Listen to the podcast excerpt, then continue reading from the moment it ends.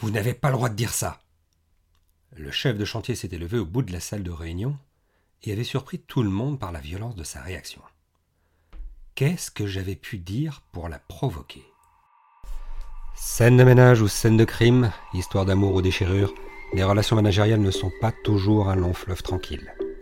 Vous êtes un dirigeant aguerri ou en devenir? Dans ce podcast, à chaque épisode, je vous raconte une histoire que j'ai vécue ou dont j'ai été témoin.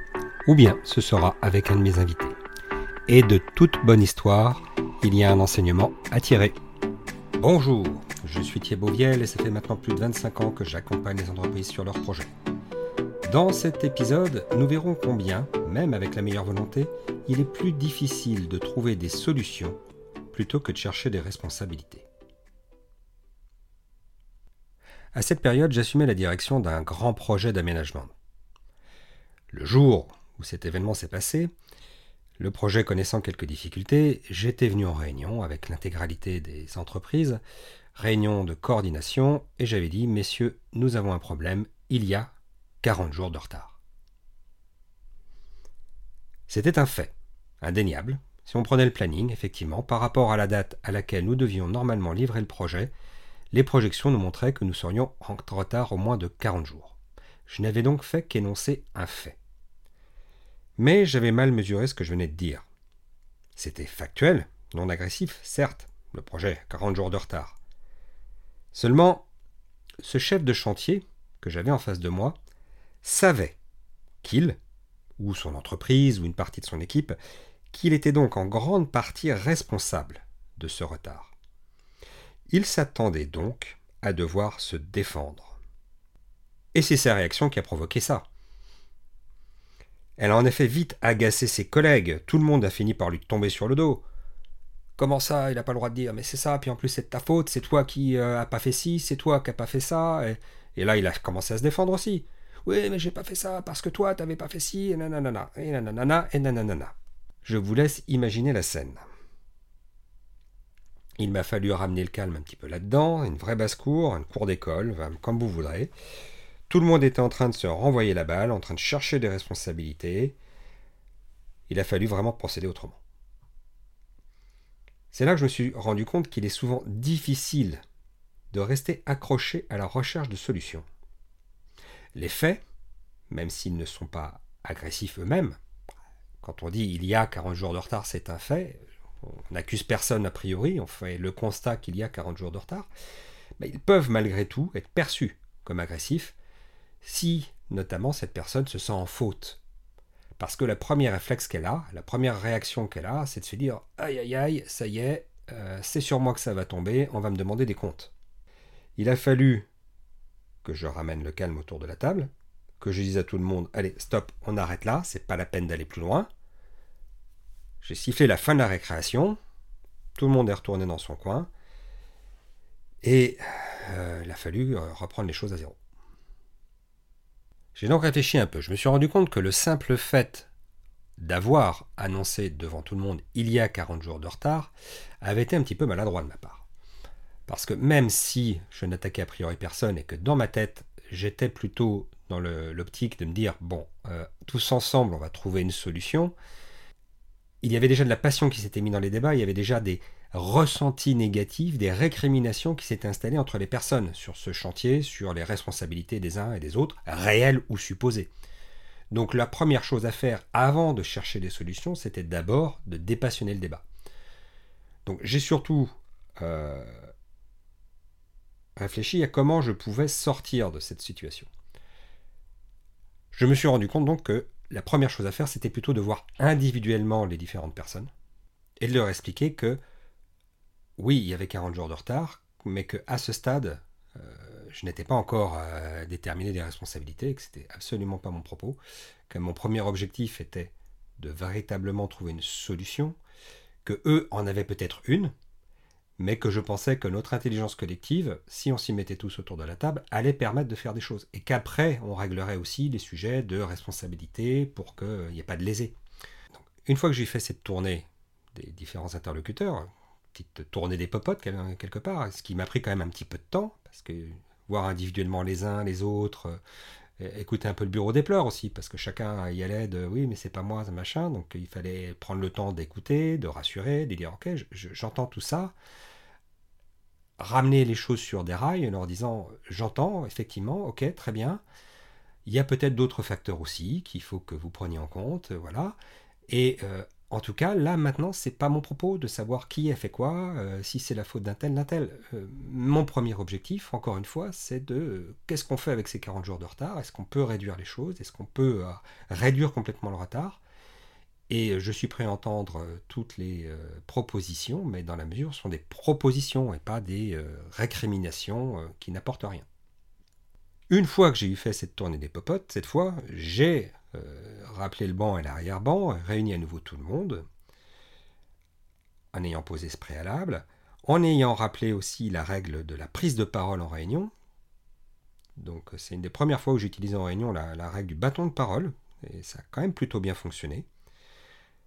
Euh, j'ai euh, rassurer encore une fois. Euh, il me semblait important de, de, rassurer aussi collectivement sur le fait que, bon, bah oui, il y avait du retard, mais que c'était pas encore une catastrophe, que le projet n'était pas complètement planté et qu'on pouvait faire quelque chose et que, fonction de ce qu'on ferait, les conséquences seraient aussi euh, limitées pour eux et qu'on avait tous intérêt à, à travailler ensemble.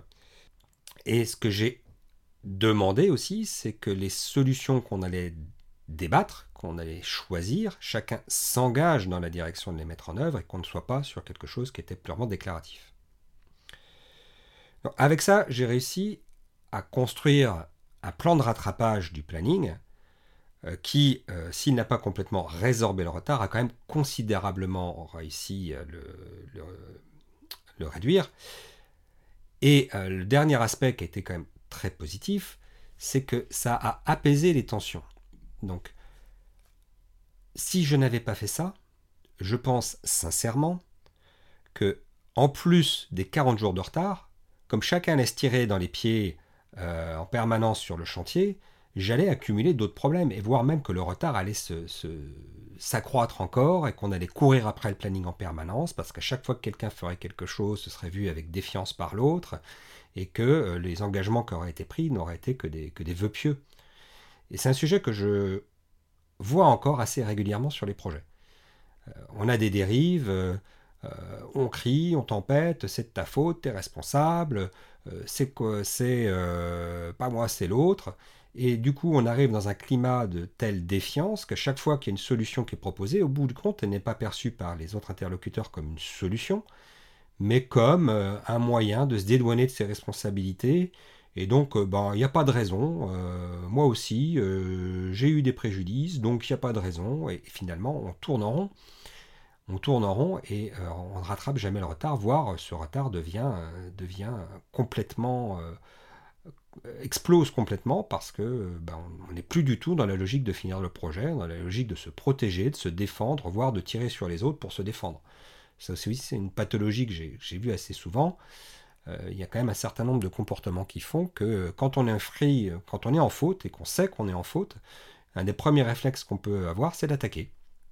Comme ça, on, est, euh, par son agressivité, on, a l'impression de se dédouaner de la faute. Donc pour éviter tout ça, il s'agit de, prendre du temps, du temps d'écoute, encore une fois, du temps d'écoute sincère. Euh, et ça, c'est difficile, comme je vous disais, comme il s'agit de rassurer alors même qu'on est attaqué, c'est vraiment une des choses les plus difficiles à faire. Notre premier réflexe, quand on est attaqué, c'est soit de contre-attaquer, soit de, fuir. C'est pas de rester là en disant mais oui, je comprends pourquoi tu m'attaques. T'en fais pas, c'est pas grave. Enfin, c'est quand même assez contre nature. Donc, euh, malgré tout, la question qui se pose, c'est est-ce qu'on souhaite avoir raison? Parce que c'est ça, est-ce qu'on souhaite avoir raison? Ou bien est-ce qu'on met de côté notre ego que les choses avancent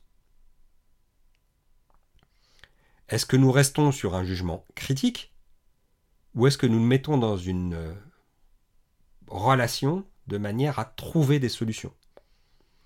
C'est de ça que va découler au bout du compte le succès ou l'échec de beaucoup de nos entreprises. Alors, je ne dis pas qu'il faut détoiner les autres de, leurs responsabilités. Euh, c'est pas du tout ça. L'idée, c'est de ne pas oublier l'objectif. Nous avons choisi de travailler aussi avec les personnes avec qui nous travaillons. Donc, quelque part, si elles sont défaillantes sur un sujet, c'est aussi de notre responsabilité. On pourrait même dire quelque part que c'est un peu de notre faute, c'est nous qui les avons choisis. On a accepté en tout cas de travailler avec elles. On aurait très bien pu dire, bah non, ce projet, je ne le fais pas parce que lui, j'ai pas confiance. On ne le fait pas. Pour tout un tas de raisons, pression sociale, pression économique, on ne le fait pas. Mais du coup, ça fait de nous quand même, nous sommes en partie responsables de la situation dans laquelle est le projet, même si nous avons fait tout ce que nous avions à faire de notre côté. Et vous, quand vous réfléchissez un peu à, votre premier réflexe, quelle posture vous adoptez? Trouver un responsable? Proposer des solutions? Comment pouvez-vous formuler les choses pour rassurer? Pour faire avancer votre projet sans oublier les objectifs? De mon côté, j'ai ma petite astuce pour ravaler mon ego dans ces situations un petit peu tendues. Je sais que je peux être assez vindicatif, hein, je ne cache pas. Aussi, je trouvais que l'humour, ça fonctionne bien. Et je me répète souvent cette petite phrase de Woody Allen J'ai pardonné à ceux qui m'ont offensé, mais j'ai gardé la liste. Parfois même, je l'ai dit à mes interlocuteurs Ne en faites pas, j'ai pardonné à ceux qui m'ont offensé. Et je cite Comme dit Woody Allen, j'ai gardé la liste. Ça détend l'atmosphère. Ça permet de. Voilà. Un trait d'humour fait toujours du bien. Et ça me permet à moi aussi de me rappeler ce petit, avec ce petit mantra qu'il faut que je mette de, côté mon ego. Et si vous souhaitez découvrir comment cultiver des relations managériales qui produisent des résultats avec vos équipes, avec vos clients, avec vos fournisseurs, inscrivez-vous sur les prochaines sessions de Crée ton manager sur www.a yotl.fr slash crée ton manager. Tout attaché. Le lien est bien entendu en description du podcast.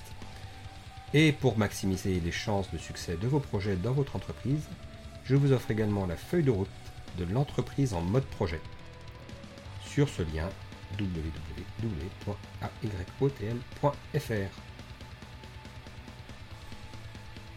Dans le prochain épisode, je serai avec Jérôme Adam, producteur, conférencier, et qui nous parlera eh bien, de ses films, mais aussi de ses expériences de management.